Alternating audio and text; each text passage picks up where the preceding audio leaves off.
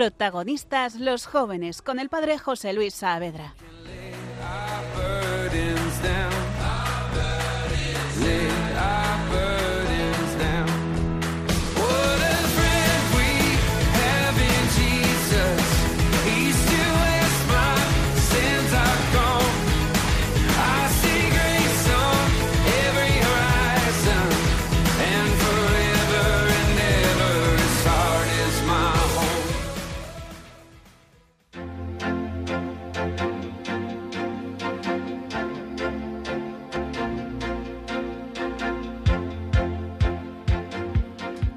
Muy buenas, pues esto es Protagonistas los Jóvenes o Todo o Nada. Somos eh, un grupo de jóvenes del Hogar de la Madre y yo, el padre José Luis Saavedra, que os acompaño durante esta hora para hablar un poquito de lo que Dios hace en nosotros. Hoy vamos a tratar sobre las virtudes. Es un tema que, mm, pues... Eh, viene de lo que veníamos hablando en los capítulos anteriores, porque Dios en nuestra alma hace obras espectaculares. Bueno, pues están con nosotros varios chicos para comentar este tema. Vamos a presentaros, vamos a saludarle. Javi Sánchez, ¿qué tal? Hola a todos. Eh, Gunther Rauer. Hola. Muy buenas, Emilio, ¿qué tal? Hola, buenas y eh, Jacobo de Mesa. Muy buenas, Jacobo. Hola, ¿qué tal? Pues comenzamos entonces con este programa en el que tenemos muchas cosas que hablar. Vamos a ver cómo las virtudes aparecen en la Sagrada Escritura, en las vidas de los santos y en el testimonio de los jóvenes de hoy, en ejemplos que nos van a poner ellos mismos a lo largo de todo el programa. Pues lo primero que tenemos que comentar para profundizar en este asunto es que las virtudes son un, eh, un regalo del Señor y uno diría, ¿las virtudes no las adquirimos nosotros? ¿Son adquiridas o son un regalo? Porque eso ya, en sí mismo, eso ya, supone un problema y un, y un asunto para distinguir. ¿Vosotros qué diríais? ¿Son un don de Dios o las adquirimos nosotros? Son un don de Dios, pero tienen que responder a nuestra libertad. Nosotros somos los que tenemos que disponernos para conseguirlas. Muy bien, Gunther. Yo estaba pensando también en las virtudes teologales que también se distinguen de las, como de las humanas. Las teologales son infusas siempre, mientras que las otras pues te pueden adquirirse por, por actos intensos y frecuentes. Muy bien. ¿Cuáles son las otras? ¿A qué te refieres? Las virtudes morales se llaman, ¿verdad? ¿Y cuáles son las cuatro virtudes morales? prudencia, justicia, fortaleza y, templanza. Muy bien, perfecto. Esas cuatro virtudes ya las conocían los griegos. Nos hablan de ellas y también están en la Sagrada Escritura. Entonces hay virtudes que son como las madres de todas las demás virtudes que nosotros podemos tener. Por ejemplo, pues la piedad, la religiosidad son virtudes buenas y entrarían dentro de la justicia porque es darle a cada uno lo suyo y dar a Dios lo suyo pues es rezar, es reconocerle como nuestro creador, el que nos ama. Entonces, las virtudes se reconducen unas dentro de otras, ¿verdad? Y hay tres que son muy especiales, que son las virtudes teologales. ¿Cuáles son esas tres virtudes? La fe, la esperanza y la caridad. Muy bien. ¿Y por qué son distintas? ¿Por qué se separan de las otras cuatro? Creo que el fin. Es el, es el fin. ¿Cuál es el fin de esas virtudes? El fin de estas tres virtudes sería Dios. Directamente Dios. Esas tres virtudes miran a Dios. En las otras virtudes el hombre se actúa de una manera Mm, noble y en estas tres virtudes actúa de una manera religiosa hacia Dios, poniendo en Dios su fin. Entonces, el hombre que no es eh, espiritual, esas tres virtudes como... Pero uno diría, ¿no tiene amor? Porque una de las tres virtudes teologales hemos dicho que es la caridad. Entonces, ¿el hombre no tiene amor? Sí, claro que sí. Claro que hay un, entonces un amor que es solamente humano y un amor que, que es espiritual hacia Dios y hacia las criaturas en Dios. Entonces, se distingue por el fin. Ya hay una gran diferencia entre esa virtud adquirida que el hombre sin Dios lucha, o con el auxilio de Dios invisible que él no conoce, y el, el auxilio que nosotros recibimos en la caridad cristiana. O sea, nosotros miramos a Dios con la ayuda de Dios, le amamos con el corazón de Cristo como dice San Pablo, vivo yo, ya no yo, es Cristo quien vive en mí. Es que Él ama en nosotros, ¿verdad? Nosotros podemos amar con el amor de Dios. Entonces, el fin es distinto. Uno, además, era adquirido con el esfuerzo y el otro es don de Dios. Entonces, eso también es una gran diferencia. Y además, la, la otra diferencia, la tercera diferencia sería que las virtudes humanas, como no dan la potencia para hacer algo, sino que la potencia ya está en nosotros, la capacidad ya estaría en nosotros desde el principio y las virtudes humanas dan facilidad, como un hábito que se repite, como el violinista que de tanto practicar al final le sale con soltura, algo que a, alguien que no practica pues le resulta imposible. Pues dan facilidad, pero las virtudes sobrenaturales infundidas por Dios, cuando Dios pone la virtud en tu alma, entonces Dios no solamente da la facilidad, sino que te da una capacidad nueva para llegar a un fin que te sobrepasa. Como por ejemplo cuando Él dice, perdonad a vuestros enemigos, amad a los que os persigan. Entonces el Señor te tiene que dar ese amor sobrenatural que supera, supera todo lo que humanamente nosotros podríamos hacer. Es algo como estar por encima de nuestras capacidades, es como andar sobre el agua. El hombre solo llega hasta cierto punto y por la gracia de Dios es capaz de llegar pues, pues al cielo, amar con el mismo corazón de Cristo, mmm, vivir de otra forma que nos, nos hace mucho más grandes, nos hace ser realmente sobrenaturales. Es, es, una criatura nueva. O sea, lo que Dios hace en nosotros no es darnos como más trabajo, decir la fe es como la dieta, porque todo lo bueno está prohibido. Uy, madre mía, este no ha entendido nada. Porque la fe te da como todo un organismo interior nuevo, un mundo nuevo, eres una catedral. Sois templos del Espíritu Santo porque Él va a venir a amar, a vivir, a ayudarte en todo y a darte como, como una plenitud humana mucho más grande. Es algo impresionante, es muy bonito. Muy bien, bueno, pues después de esta presentación que más o menos hemos hecho de las virtudes, que es un tema muy grande, que habría muchas más cosas que decir, vamos a intentar ver las virtudes en la Sagrada Escritura, que ese es un tema que le toca a Javi Sánchez, ¿de acuerdo?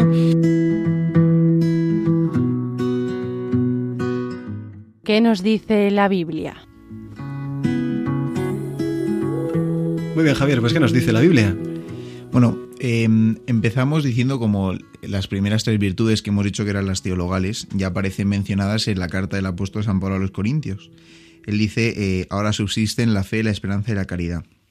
Y por profundizar un poco más en ellas, eh, pues en primer lugar, ¿qué es la fe? Pues decimos que la fe es un acto del entendimiento que asiente a las verdades divinas, es decir, predispone a la persona, ¿no? Es un acto movido por la voluntad que predispone a la persona a creer en aquellos bienes eh, sobrenaturales. Sí, la fe, en, en, unas palabras sencillas, sería creer a Dios y lo que Dios revela. ¿verdad? El Señor que nos está queriendo hablar y manifestar, pues nosotros nos abrimos a Él. Exacto. Y de hecho aparece mencionada en la carta también del apóstol San Pablo a los romanos, en el capítulo 10, cuando dice, con el corazón se cree para conseguir la justicia. Uh -huh. Después vendría la esperanza. Y decimos que esta virtud, a través de ella, confiamos en alcanzar la vida eterna, la vida sobrenatural. Y bueno, al final la esperanza es un deseo confiado que pone, que pone Dios en nuestro corazón como virtud teologal. Es como creer en las promesas de Dios, que eso que nos ha dicho lo vamos a alcanzar por su gracia. Exacto. Y finalmente estaría la caridad, la última de las virtudes teologales, pero la más importante de todas ellas. Es la que, bueno, la, la, la preponderante entre ellas. Y aparece mencionada muchas veces en la Biblia. Un par de ejemplos es en el Evangelio según San Mateo, eh, cuando Jesús mismo dice, amad a Dios sobre todas las cosas y al prójimo como a uno mismo. Y también en la menciona San Pablo en la carta a los romanos cuando dice, el amor de Dios ha sido derramado en vuestros corazones con el Espíritu Santo que se nos ha dado. Entonces en ambos casos está haciendo mención a la, a la caridad. Muy bien, o sea, Dios es amor y ese amor cuando está Exacto. presente en nuestra vida, pues hace presente a Dios. O sea, yo le, he leído hace poco como que de las tres la más importante sería la caridad, ¿no? Sí, sí, ¿y por qué es eso? Eh, el amor, no sé. Por el, sí, San Pablo, porque solamente quedará el amor. La más grande es el amor, dice San Pablo, porque las otras se van a acabar, pero el amor permanecerá para siempre. Tiene sentido que la fe y la esperanza en el cielo no sean necesarias, porque ya estás viendo a Dios. Claro, lo que estás viendo ya no lo puedes esperar, porque ya lo tienes, lo vamos a tener allí, pero el amor permanecerá, efectivamente es la más grande, porque también es la esencia de Dios. Exacto. Y luego vendrían las virtudes morales, que hemos dicho que había cuatro principales, que son las cardinales, que serían la prudencia, la justicia, la fortaleza y la templanza. Eh, tradicionalmente se dice que la prudencia es lo más importante de todas ellas, porque es la que rige el funcionamiento de las otras tres. Y aquí, eh, bueno, esencialmente lo que hace es conducir a la razón, de tal forma que la, que la mantiene en la verdad y la libra del error. Eh, esto aparece mencionado también varias veces en la Biblia. Por ejemplo, en el Evangelio según San Mateo, en el capítulo 10, Jesús dice, sed prudentes como serpientes y sencillos como palomas. En la carta eh, del apóstol San Pablo a los filipenses, en el capítulo 9, Dice, esto pido en mi oración, que vuestra caridad crezca en conocimiento y en toda discreción, para que sepáis discernir lo mejor. Es decir, es una virtud que nos infunde Dios, que está dirigida a permanecer siempre en la verdad, a mantenernos libres del error. Muy bien. Después vendría la justicia, que mm, esencialmente es una virtud también que Dios nos infunde, que permite fortalecer la voluntad en el bien, venciendo toda malicia. Es, decir, dar a cada uno lo suyo, ¿verdad? Exacto. Ser justos a cada uno lo que le corresponde, lo que él tiene. Exacto. Y lo que permite es eh, dirigir la voluntad hacia una inclinación constante de dar a cada uno lo que por derecho le corresponde, es decir, respetando tanto lo que le corresponde a Dios como lo que le corresponde a los hombres. Y esto pues nuevamente aparece muchas veces en la Biblia. Un ejemplo es el Salmo 33 cuando dice, el Señor ama la justicia y el derecho. Muy bien, estupendo. Después, la tercera de las virtudes cardinales sería la fortaleza. Y esta es una virtud que nuevamente infunde Dios, eh, lo que permite es asistir la sensualidad irascible, es decir, aquel apetito que nos permite eh, perseguir valientemente el bien, que nos permite perseguir objetivos difíciles, e arduos, y nos protege de la debilidad. Es una virtud que nos vigoriza, nos da una fortaleza, como, bueno, este es el nombre de la virtud, y nos permite en todo momento conseguir eh, perseguir aquellos bienes que son especialmente difíciles. Tendría que ver con la valentía, ¿verdad? Decir, venga, eso es difícil, pero vamos a perseverar, vamos a luchar, vamos a ser valientes, porque vale la pena ese fin, ¿verdad? Exacto. Ve más el fin que los sufrimientos que le pueda costar por el camino. Y de hecho, siempre se dice, según la tradición, que el acto máximo de la fortaleza es el martirio, el, acto más máximo de la fortaleza cristiana porque eh, persigues el bien máximo, que es Dios y la vida sobrenatural, y lo entregas todo por ello. Muy bien. Y la última de estas virtudes, las virtudes cardinales, sería la templanza, que decimos que es una virtud eh, que infunde eh, Dios en el alma, en el apetito concupiscible, que permite moderar la inclinación a los placeres. Y esto no significa que elimine pues estas inclinaciones. De hecho, no sería una virtud si así fuese. Lo que permite es moderarla tanto positiva como negativamente. Muy bien. Entonces, las virtudes son vivir con orden la búsqueda de nuestros fines, como todo se mezcla, como todo aparece, por ejemplo, en la escritura aparece muchas veces con, con que uno quiere eh, hacer balanzas injustas para, para, engañar al comprador, ¿verdad? Y con una balanza injusta, pues puedo quedarme más dinero o quedarme más de la mercancía y engañar. Pues Dios te ayuda a ser justo, a ser prudente, a ser amable. ¿En base a qué? A vivir el amor. Al final de la vida nos examinarán del amor y sin las virtudes, pues no lo conseguimos. Lo de las virtudes cardinales a mí me recuerda mucho, o sea, como tiene mucho que ver con la educación de, la persona, de un hombre. O sea, yo creo que un hombre que quiere llegar a, pues, no sé, alcanzar como un objetivo en la vida de, ser una persona madura, tiene que desarrollarse las virtudes cardinales, como, sea católico o no sea católico. O sea, esto es algo común, ¿no? El padre lo decía antes, eh, los filósofos antiguos, es un valor que cualquier persona va a reconocer. Las cuatro virtudes es algo universal. De hecho, eh, yo he visto en en academias del ejército, en la entrada, como unos pilares enormes y ponían las cuatro virtudes, nada más entrar, ¿no? Como para decir a los alumnos del ejército, pues, si queréis ser buenos militares, las cuatro virtudes cardinales son los ejes que tienen que guiar vuestra vida. Muy bien, estupendo. Pues llegados a este punto vamos a escuchar una canción que habla un poquito de cómo el Espíritu Santo nos ayuda a elegir lo correcto, a hacer lo bueno, a hacer lo virtuoso. La canción se titula Inspírame.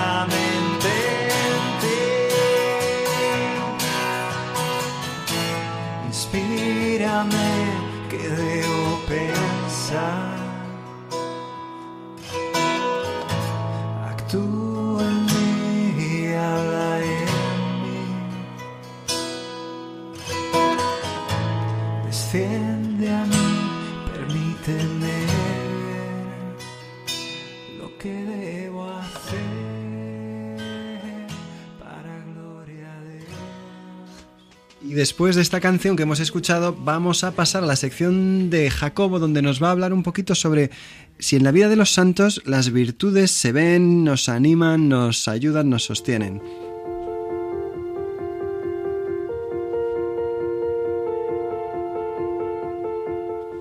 ¿Qué dicen los santos?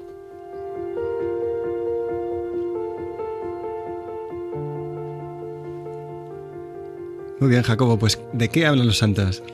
Genial, pues hoy quería hablar un poco sobre San José Sánchez del Río, eh, que es un joven que pues se ve muy bien las virtudes en su vida, en su corta vida, porque murió a los 14 años eh, mártir. Pero bueno, me adelanto. Primero nació en Saguayo, en México, el 28 de marzo de 1913. Y pues fue al colegio, era de una buena familia, un chico muy normal, muy alegre. Eh, pero pasó que en 1926, en México, el presidente Plutarco Elías Calles eh, pues empezó a promover eh, y a pasar legislación anticlerical. Eh, y esto causó pues que los católicos se alzasen para poder ejercer su, su fe. Sí, llegó un momento en el que incluso se prohibió la misa o los obispos vieron oportuno, eh, como queja a las leyes tan duras que había contra la fe, dejar de celebrar los sacramentos. Y es cuando el pueblo mexicano se levantó, ¿verdad? En lo que llamamos la cristiada. Exactamente, sí. Hicieron un ejército que se llamaban los cristeros. Y a ese mismo ejército eh, los hermanos mayores de, de José se, se unieron y pues José pidió lo mismo, pero su madre como, no, le, no le dejó porque él solo tenía pues 13 años en ese momento.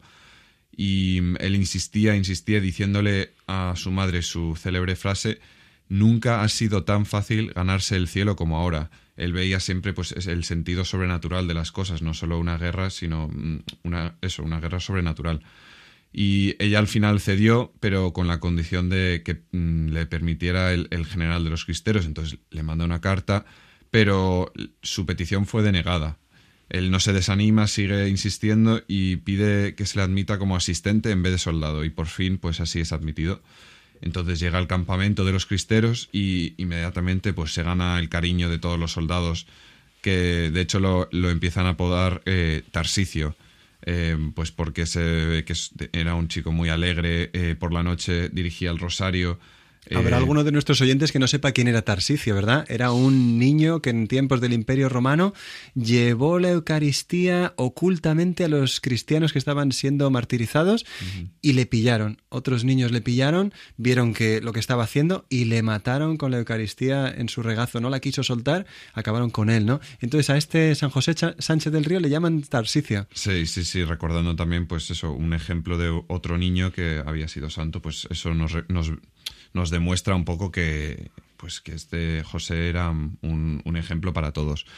Y entonces pasó que en una batalla el 5 de febrero de 1928, él ya llevaba unos meses en el campamento, pues fue, fue a la batalla a ayudar solo a llevar el estandarte y pues sucedió que el, el caballo de un general cristero pues fue herido y José inmediatamente se baja de su caballo y le da el suyo diciendo mi general, aquí está mi caballo, sálvese usted, aunque a mí me maten. yo no hago falta y usted sí. Oh, Dios mío. Pues muy fuerte, ve, pues se ve ahí su generosidad hasta, hasta el final. Hasta el extremo, porque eso significaba entregar la vida, claro. Él lo sabía y pues as- así fue. Le tomaron prisionero y lo encarcelaron en la misma parroquia donde había sido bautizado.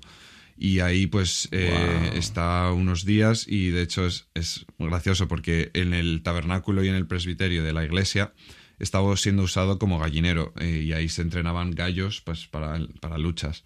Y, y José pues mató a todos los gallos, aunque mm, pues claro, a riesgo de su vida, de enfadar a sus carceleros. Y cuando vino el carcelero enfadado le dijo, la casa de Dios es para rezar, no para usarlo como un establo de animales. Estoy dispuesto a todo, puede fusilarme, así me encontraré enseguida en la presencia de Dios. Ahí pues también pues, la, la fortaleza que hablaba Javier antes, pues se ve ahí la valentía y, todo. Entonces, eh, está ahí solo unos días, pero durante esos días encarcelado, pues está su padrino de bautismo, Rafael Picazo Sánchez, que está un poco encargado de las, de las fuerzas eh, gubernamentales ahí en, en, su pueblo. Y entonces él le, no quería mm, pues que le pasara nada malo al principio y, y le insiste que mm, le hace como propuestas tentadoras como para incitarle a renegar su fe. O sea, bastaba con que renegara de la fe para que fuese liberado, ¿verdad? No solo liberado, le, le hizo ofertas como llevarle a una prestigiosa escuela militar o, o a incluso a Estados Unidos a estudiar. Eh, entonces, mmm, ahí se ve eso, como tentaciones que nos recuerdan a, a las tentaciones de Jesús. Pero él las, eh, las rechaza todas, eh, sigue firme y, y hasta el, el, su padrino le pide a la familia cinco mil pesos de oro para su rescate y su padre reúne el dinero como puede, pero José se niega, le pide que no lo pague y dice que su fe no está a la venta. Entonces está decidido a morir mártir. Es impresionante, con 14 años la decisión tan radical que toma y, se sigue mmm, con eso. Y entonces el 10 de febrero, solo cinco días después de ser encarcelado, eh, con, le, le, sacan de la parroquia y ahí pues ya empieza su, su martirio, que le, le, desollan los pies, le quitan la piel de los pies eh, y le obligan a caminar descalzo por el pueblo en una procesión. Eh, Satírica, una horrible. burla y una tortura. Exactamente, y entonces le, le van durante todo el camino pues burlándose de él y, y pues instigándole siguen um, para que apostate o para que blasfeme. Y él en cambio repite varias veces a gritos pues viva Cristo Rey y viva la Virgen de Guadalupe wow. eh, entonces sigue ya, aunque sí que estaba claro llorando y, y quejándose a la o sea gimiendo mm, entonces también se ve pues claro el lado humano pero es, es impresionante que siga perseverando. Y entonces le llevan finalmente a su tumba a las afueras del pueblo y y ahí que ya está cavada y le dicen que será su tumba y ahí pues le acuchillan varias, varias veces. Y antes de que muriera, eh, está ahí agonizando y le preguntan, ¿qué quieres que le digamos a tus padres? Y José responde, que viva Cristo Rey y que en el cielo nos veremos. Ole. Ahí, sí, efectivamente, pues ahí un, un, verdugo saca su pistola y le mata con un tiro en la cabeza. Eh, entonces, pues Debió de ser un palo durísimo para los cristeros, ¿verdad? Porque el niño de la bandera que había entregado a su caballo da la fe, da la vida por la fe, sufrirían, pero a la misma vez tuvo que ser un orgullo inmenso, ¿verdad? Sí, sí, seguro, seguro que sí, como, como dice, decimos siempre que la, la, sangre de mártires es semillo, semilla para nuevos cristianos. Entonces, eh, ahí se ve todos los frutos de, de, su, de su vida, pues bueno, obviamente, bueno, eh, fue beatificado y, hace poco, en 2016, eh, el Papa Francisco le canonizó. Entonces, eh, pues aquí tenemos un ejemplo de un joven, más joven que yo y que, y que muchos, que tiene eso, lo, los ejemplos de no solo una vida virtuosa, también una muerte mm, ejemplar. Su testimonio me recuerda a un niño español que creció en un pueblecito donde yo, yo crecí también, en Toledo, se llama Villanueva de Alcardete, un pueblecito que en principio pues, pues no destacaría por nada, es pequeño, sencillo, dedicado a la agricultura, pero durante la Guerra Civil Española su iglesia se convirtió en una checa, se hicieron torturas y bueno, es la iglesia donde yo recibí la primera comunión cuando tenía 11 años, 9 años, perdón, era un niño allí y en la guerra civil hubo un mártir que tuvo una historia muy parecida, se llama Santiago Mosquera, ¿conoces de él? Sí, sí, sí, también he estado eh, leyendo un poco de su vida y es, es, curioso porque fue contemporáneo también, bueno, nació siete años solo después de San José Sánchez del Río y pues eso, parecido a una familia grande, eh, pues sus padres le habían infundido también esos estos virtudes, yo creo que también es importante hablar de eso, que los padres en la educación pues eh, es muy importante, eso luego se nota. Y, y, pues estalla la guerra civil cuando él tenía 16 años y justo le él iba al colegio en, Portugal eh, eh, con los jesuitas, pero le toca justo, pues claro, en, durante las vacaciones de verano, en julio, y, y, ya pues inmediatamente entran milicianos a la casa buscando armas y encuentran dos escopetas de caza y pues con eso usan la excusa de que están guardando armas y les llevan a, todos los hermanos mayores a, la cárcel. El padre justo estaba fuera, pero, pero sí, se llevan a todos los hermanos y entre ellos a Santiago. Entonces ahí, pues como dice, la iglesia la usaron como cárcel. Em, para torturarle le, ataron a una estaca y ahí pues le pegaban, le, mm, le daban latigazos y todo el rato incitándole a que blasfemara y que con una blasfemia pues se acabaría todo. Pero él estuvo ahí en la estaca dos días sin comer ni beber, eh, aguantando todo y mientras tanto, pues una semana antes también se habían llevado a sus hermanos a, matarles.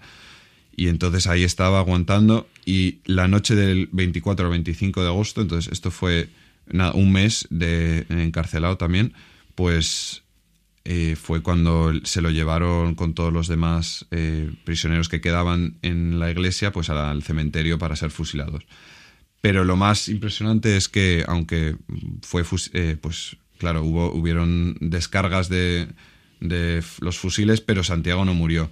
Le, le hirieron gravemente en las piernas y no podía moverse, pero estaba ahí, seguía vivo y estuvo toda la noche a mí me, me, choca mucho imaginármelo como un chico de 16 años entre cadáveres mm, mm, sufriendo mucho y, luego, luego cuentan que tenía toda, cuando encontraron su cuerpo tenía el rosario en la mano, entonces mm, se nota que su fe estaba eh, no apagada, vamos, al revés. Y por la mañana cuentan los testigos que llegó el, el enterrador, el enterrador em, el sepultero, eso, a buscar, pues eso, a enterrar y y, le, y el Santiago le, le ve y es, es, muy fuerte porque él siente como mucha... Cuentan los testigos que en su voz tenía como mucha esperanza. Dice, alguien me va a salvar. Dice, piedad, buen hombre, piedad para este pobre niño. Entonces pide, pide ayuda. Y a cambio el sepultero pues le, le dice, a cambio de la ayuda, pues eh, solo pido que blasfemes contra Dios y María y Santiago dice que eso no lo podía hacer, que era pecado contra Dios. Lo tenía muy claro que eso era lo último que haría. Y entonces el sepultero le dejó muy claro. Se, dice sepulturero, Jacobo. Hay que decir a nuestros oyentes que Jacobo ha vivido en Ginebra y en otros lugares muchos años y que habla un español casi perfecto, pero alguna palabra le falla. Sepulturero, pues ahí está. Y, y entonces le dejó muy claro que si no blasfemaba, lo mataría. Eh, tal cual, se lo dijo. Y entonces Santiago eh, le dijo su, pues, su frase, eh, prefiero morir antes que ofender a Dios. Pues el, el, sepulturero le tomó la palabra y con un pico le dio un golpe en la cabeza y acabó con su vida. Oh, Dios mío. Y pues ahí estamos con eh, la causa de canonización. Ahora es siervo de Dios, pero esperemos que... Lo que decías de que sangre de mártires, semilla de nuevos cristianos, se ve muy bien en su pueblo, porque yo cuando fui a decir mi primera misa en Villanueva de Alcardete, había cuatro sacerdotes jóvenes, vocaciones nativas del mismo pueblecito, un pueblo manchego. Y había cinco o seis seminaristas mayores y menores, un un altar repleto de monaguillos, un coro, una parroquia llena de personas y mi primera misa allí fue un miércoles, no era un día eh, para nada especial, pero impresiona cómo Dios ha puesto y ha guardado la fe en ese pueblo con mártires como Santiago, tienen muchos más en, ese, en, en esa zona. Muy bien, pues muchísimas gracias, un testimonio estupendo de lo que es la fortaleza, la valentía, las virtudes cristianas. Y ahora tenemos que pasar a la siguiente sección que se titula ¿Se puede vivir esto? Emilio nos va a hablar sobre si esto realmente se puede vivir en nuestra vida si alguien lo ha vivido, eh, santos, jóvenes, almas recientes en nuestro tiempo.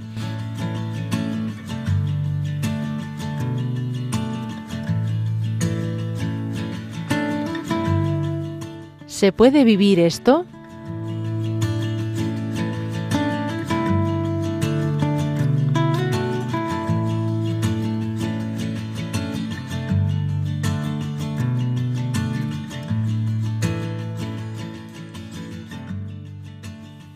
Muy bien, Emilio, pues ¿qué aplicación nos has traído tú del tema hoy?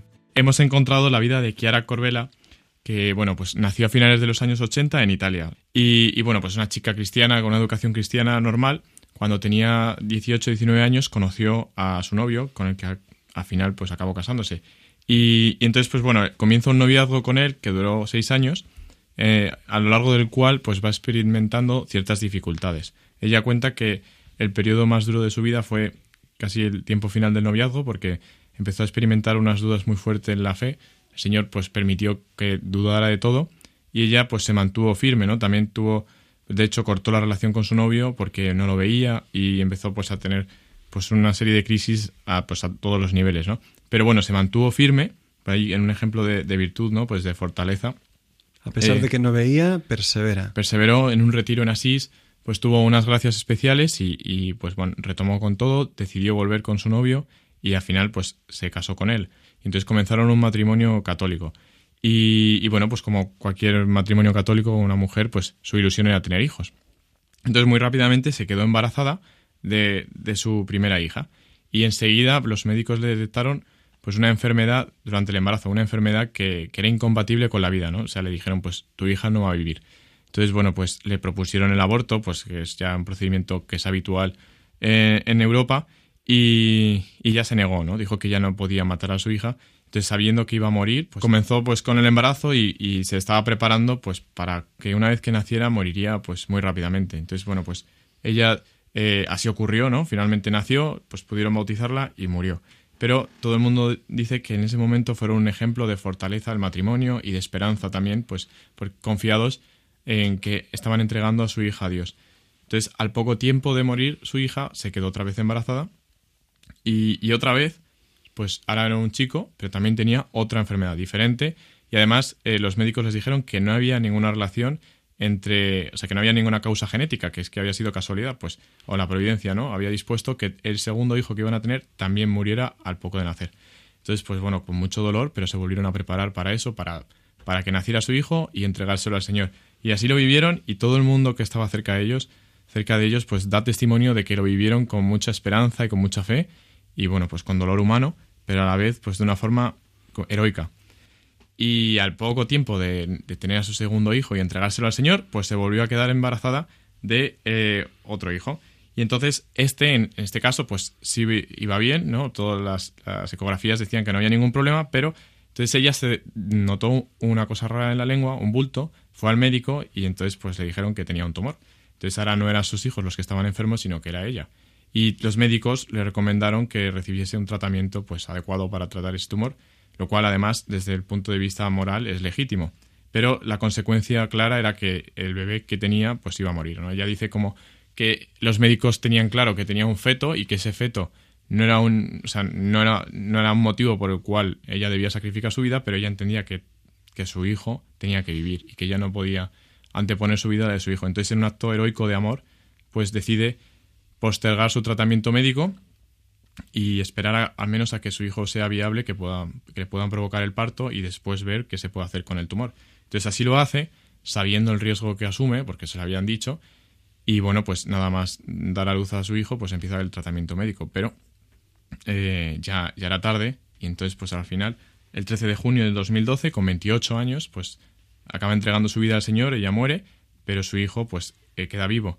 Y bueno, pues sin duda, vamos, para mí yo leyendo esta historia es un ejemplo porque no es que el Señor la haya puesto a prueba, es que eh, ha tenido una vida difícil durante todo su matrimonio, pues tres embarazos y cada embarazo con una dificultad muy grande, pero ella los, los supo llevar, su marido también, pero bueno, eh, especialmente ella, pues demostrando un gran dominio de sí, una fortaleza interior y una gran fe. Es impresionante ver las fotografías de Kiara que se conservan, ¿no? Incluso cuando perdió el ojo ya por la enfermedad, iba con un parche, pero ves una sonrisa, una una paz, una confianza en Dios, que solamente Dios puede dar eso, ¿verdad? Porque alguien con este sufrimiento y una vida tan marcada por el dolor, que mantenga esa sonrisa de oreja a oreja, que ves una, un alma preciosa, ¿verdad? Que está confiada en Dios totalmente y nos demuestra lo que estamos llamados a vivir, lo que podemos hacer si nuestra seguridad está en Dios, en lugar de estar en las cosas de este mundo y en, y en nuestras capacidades, ¿verdad?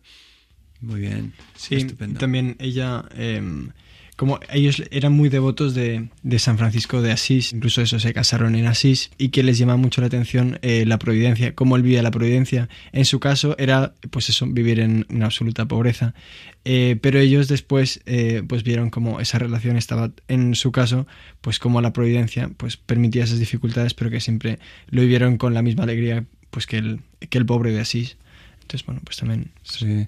Su mismo marido también al final, cuando ya ella fallece, da testimonio de que eh, el amor que ha surgido a través del, de la vida de su mujer y el ejemplo que ella ha dejado eh, es para él un signo de que tenía que ser así. Él lo ve desde Dios y diciendo es que Kiara tenía esta misión y lo agradece a Dios también, impresiona. Claro, entonces, bueno, el, el mensaje que a mí me queda es que esto no se puede improvisar. O sea, una persona no puede vivir esto de golpe, ¿no? Pues hay un trabajo previo de, de, fortalecimiento en las virtudes, todas las que hemos dicho, tanto la fe, la esperanza y la caridad, por el, acto de amor de dar la vida, como en, en, las virtudes más humanas de la prudencia, justicia, fortaleza y templanza, porque pues demuestra en cada caso ella también sabe elegir lo que corresponde y sabe ser firme en su decisión. Muy bien, magnífico. Pues hay una canción que habla sobre todo este tema de la lucha que nos puede servir muy bien para la reflexión que tenemos que hacer en este momento del programa. Se titula Seguiré luchando. En tu gracia y tu presencia, por tu fuerza y tu dolor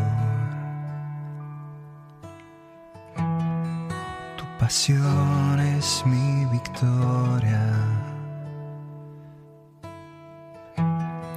Te entregaste por mi amor.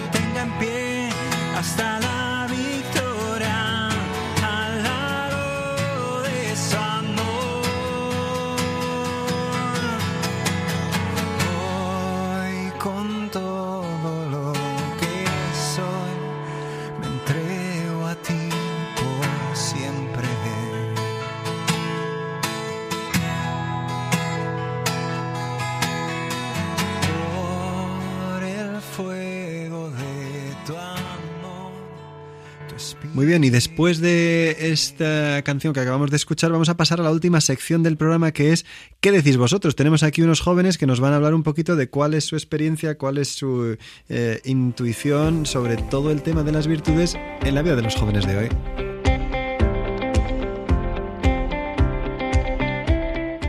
¿Qué decís vosotros?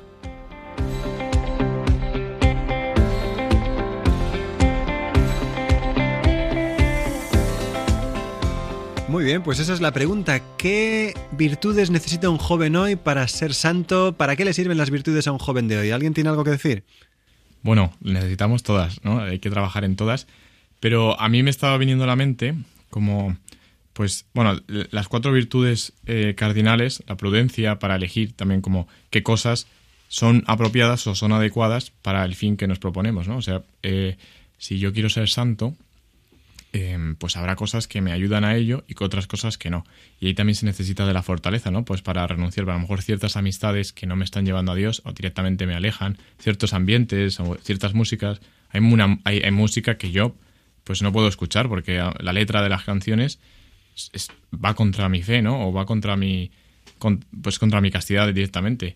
El- hay ciertos lugares que no son apropiados, ¿no? Para un católico. Pero muchos jóvenes te dirían como, bueno, yo lo escucho sin que eso me manche, porque yo creo en Dios y rezo y ya con eso estoy bien, pero la música es como un poco indiferente, ¿no? Yo solo la oigo sin que me toque. ¿Cómo responderíais a eso? Yo, yo he leído eh, que algo particular de la música, a diferencia de otras formas de arte, espero no elevarme demasiado, pero que en, las otras formas de arte el objeto está fuera de nosotros, mientras que en la música el objeto está dentro de nosotros. O sea, la música intenta reflejar algo, algún sentimiento, algún pensamiento que reside dentro de nosotros. Entonces ahí está su particular peligro, el que apela a nuestro interior. Entonces, según qué evoque, evoca mis pasiones más bajas, no solo a través de la letra, ciertamente, sino también hay ritmos. O sea, hay ritmos que incitan a, bueno, marchas de guerra, pues incitan a... Pero también esfuerzo. la letra habla al corazón. Y claro, duda. y luego la letra. Entonces, pues evidentemente ahí está. eh, entonces, bueno, ¿qué evoca? Me evoca eh, paz.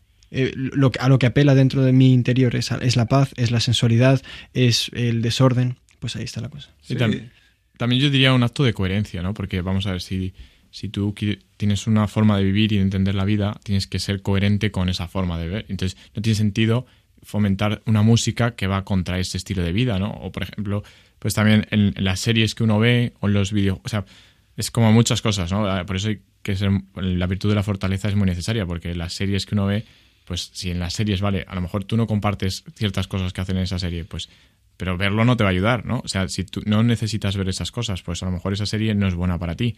Aunque quites esas escenas, la serie es la misma. Claro, y la coherencia también está en yo quiero financiar este tipo de, de series. O sea, que la coherencia es lo veo, eso me afecta. y Pero yo no las financio, yo solo las veo. Bueno, es claro, es que si no las financiar. financias, si no las financias, eh, estás pirateando. Al final, la, la virtud de la prudencia, ¿no? También, pues para saber discernir, pues esas cosas. Sé que las virtudes son todas, van de la mano. Sí, eh, Juan Pablo II en su carta a los artistas decía que el alma de cada artista está en su obra. Entonces, en su serie, en su canción, cualquier cosa que haga el artista transmite su alma. Entonces, por eso, cuando un tipo es drogadicto, torcido, mm, se deja llevar por, por las pasiones, por la promiscuidad, dice, pensar en meterlo en mi casa es como un poco en mi corazón, eh, va, va a chirriar todo y es fácil que me haga daño. Entonces, es duro, pero y hay sacrificios que yo tengo que hacer. Yo me acuerdo cuando yo tenía 18 años y tuve que dejar de ver la serie que veía con mi hermana, digo, Dios mío, va a haber una crisis familiar porque era el tiempo de familia, ¿no? Mi hermana y yo viendo la serie guay, pero es que me acuerdo un día después de mi conversión que la miré la serie y era tan torcido el humor, tan, tan bajo, tan duro contra los valores cristianos que dije, macho, tienes que ofrecer esto al Señor. Y yo creo que de ahí me han venido muchos bienes espirituales, saber cortar con cosas que te gustan, pero que te hacen un poquito de daño o más de lo que tú te crees. Y, ese sacrificio nos hace bien. Sí, y sobre todo yo creo que cualquier joven que esté planteándose iniciar un proyecto de vida, pues ya sea una carrera profesional, una familia, lo que sea, eh, tiene que aprender a hacer renuncias y eso se ve en todos los sitios. Un atleta hace muchas renuncias, una persona que estudia estudiando hace muchas renuncias, un padre por sus hijos también hace muchas renuncias. Entonces, estas, estas renuncias tan valientes a veces y este inicio del proyecto de vida que, que requiere muchas virtudes heroicas muchas veces, pues, pues precisa de ellas precisamente, de la fortaleza, de una prudencia que muchas veces es sobrenatural para discernir qué es lo adecuado en cada momento. Sí, es muy interesante lo que dices, como yo creo que hay un poco una crisis de, de la voluntad ahora, como eso, la, la virtud a través es, eh, al final es a través de la voluntad. Y mm, sobre todo en lo que estamos hablando de la, la templanza, me pareció curioso lo que decías, Emilio, de, mm, del ejército, que, mm, o sea, también la gente no creyente valora estos, esto, estas virtudes, pero yo diría que ahora la templanza está muy poco de moda, eh, porque es lo, lo difícil, es, es, muy difícil eh, ir en contra de lo que te pide el cuerpo, lo que te piden tus, tus pasiones. Entonces, eh, yo, yo, diría eso, que le, luchar en contra de eso es algo eh, que ahora mismo mm, es difícil, pero, pero es, es muy necesario. Y sobre todo yo también diría que no hay que pensarse que un día alguien dentro de cinco años va a recibir pues una inspiración sobrenatural y de repente va a poder poner en práctica todas estas virtudes, sino que precisamente se desarrollan con la práctica. Es decir, si tú en un futuro, dentro de 5 o 10 años, quieres ser pues un hombre hecho y derecho, una mujer hecha y derecha, y quieres ser capaz de pues afrontar tu vida con valentía, pues necesitas poner en práctica estas virtudes desde el minuto uno, desde ya. Sí, yo creo que quería enlazar con lo de la templanza. Eh, porque sí, precisamente yo veo que, que, que la sensualidad es, es, el, es, el, gran enemigo, eh, por lo menos eso, de los jóvenes. Y luego que en relación con las virtudes humanas, a, medida quizás que, que las eh, incluso la razón se oscurece por el pecado en nuestra sociedad, creo que también gana fuerza el hecho de que hay, hay virtudes que casi que se menosprecian. Y estoy incluso hablando de pues la obediencia. En todas las sociedades uno ha visto que la obediencia es algo bueno. Ahora, ser obediente, evidentemente depende a qué, porque luego hay, hay cosas que nadie se atreve a saltar. Pero... Eh, pero eso, como, se vende como algo bueno eh, el ser un rebelde eh, y, cosas mucho más, mucho más sencillas y que son necesarias para el mismo funcionamiento de, una sociedad. Y yo, bueno, con el ejemplo que han puesto del deportista, hay, hay, una cosa que también yo creo que es importante resaltar, porque un deportista no vive su carrera como una renuncia y nadie ve la, la vida de un deportista como una renuncia. Si uno piensa en un deportista de élite, pues no dices, joder, es que ha renunciado a mil cosas, sino dices, es que es un, una persona de éxito porque ha elegido muchas cosas que le han llevado a conseguir esa meta, ¿no? Pues él se ha sacrificado ciertamente, pero porque ha entrenado y ha estado haciendo pues cosas que, le, que estaban ordenadas a un objetivo. Entonces el cristiano yo creo que es muy importante que tenga también muy clara cuál es su meta. Entonces si tu meta es ser santo, no es que hagas muchas renuncias porque ser santo es muy duro y tengo que renunciar a muchas cosas y tengo que vivir de forma heroica, no, no. Es que tú pones los medios para crecer en virtudes, para alcanzar ese fin, como el deportista que va al gimnasio, pues tú vas a hacer oración y evidentemente necesitas muchísimas virtudes porque tienes que perseverar, tienes que estar ahí, tal, bueno, pues, pero estás ejercitando unas virtudes que te van a llevar a un fin, que es la santidad, que se supone que es la meta de los cristianos. Muy bien, estupendo. San Juan Bosco da tres ámbitos de las virtudes que es eh, como muy amplio todo lo que estamos queriendo decir, ¿verdad? Pero él pone como tres puntos principales. Hablaba de los niños y los jóvenes. El primero es que en el recreo seas muy alegre. Y digo, uno, ¿eso es virtud? Pues sí, mira, el cristiano tiene que ser muy alegre. La alegría en el Señor sea vuestra fortaleza. Uno que piense, voy a ser fuerte para el Señor, pero que es un amargado, no puede ser ejemplo de nada para los demás, para, los, para que los demás se conviertan, se acerquen a Dios, tengan paz, vida, que en tu familia haya buen ambiente. Lo segundo, cuando estudias, estudiar con todo el corazón y la cabeza puesto en ello. No puede ser que me ponga a estudiar y sea un como despistado, irresponsable, mirando en el frigorífico, en la tele y en la cama, mil cosas, ¿no? Que no es lo que me toca. Pues hay que estudiar a tope, porque es lo que nos, lo, que le toca a un joven, ¿verdad? Y el tercer punto, poner a Dios en el lugar de Dios, por delante de todo lo demás. Que realmente el Señor esté dices, oye, es que esto no está bien según Dios, pues ser capaces de hacer un sacrificio para quitarlo y poner a Dios en su lugar también en el plan positivo de que haya una oración a lo largo de mi día, a lo largo de mi, de, de mi semana, que el Señor tenga el primer lugar. Muy bien, pues visto lo visto, nos estamos acercando al final del tiempo que tenemos del programa. Vamos a concluir con un recuerdo de lo que hemos hablado hoy. Hemos tocado el tema de las virtudes, hemos hablado sobre la virtud de la fortaleza, la justicia, la prudencia, la templanza, que son las cardinales, la fe, la esperanza y la caridad, que son las teologales, y un poquito cuál es su lugar en nuestra vida espiritual, cómo podemos alcanzarlas. Hemos visto en el ejemplo de José Sánchez del Río, Santiago Mosquera, en la Sagrada Escritura nos habló Javier, y bueno, pues todo un tema tan amplio que nos anima a luchar para ser santos, a pedirle a la Virgen que nos ayude.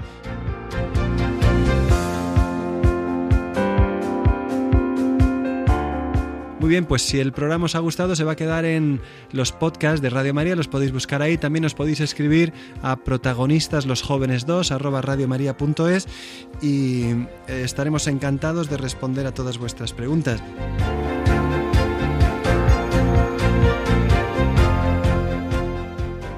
Han estado con nosotros Emilio Fra. Muy buenas, Emilio. Muchas gracias por todo. Muchas gracias, padre. Muy bien. Javier Sánchez. Muchas gracias, padre. Jacobo de Mesa. Adiós, gracias. Y Gunther Rauer. Muchas gracias, padre. Anthony Jaramillo se ocupa de la parte técnica. Yo soy padre José Luis Saavedra, siervo del hogar de la madre. Un saludo para todos y que Dios os bendiga en el nombre del Padre, del Hijo y del Espíritu Santo. Amén. Amén.